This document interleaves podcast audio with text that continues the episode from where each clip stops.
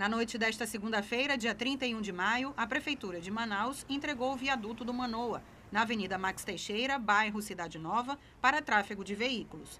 A entrega foi feita após testes realizados pelo Instituto Municipal de Mobilidade Urbana, o IMMU, com veículos de transporte coletivo, articulado e normal.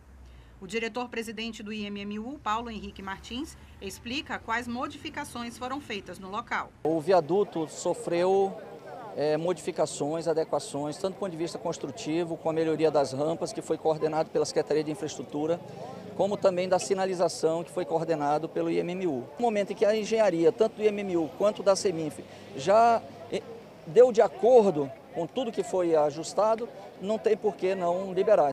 Ramon Spenner para o Sistema de Comunicação Encontro das Águas.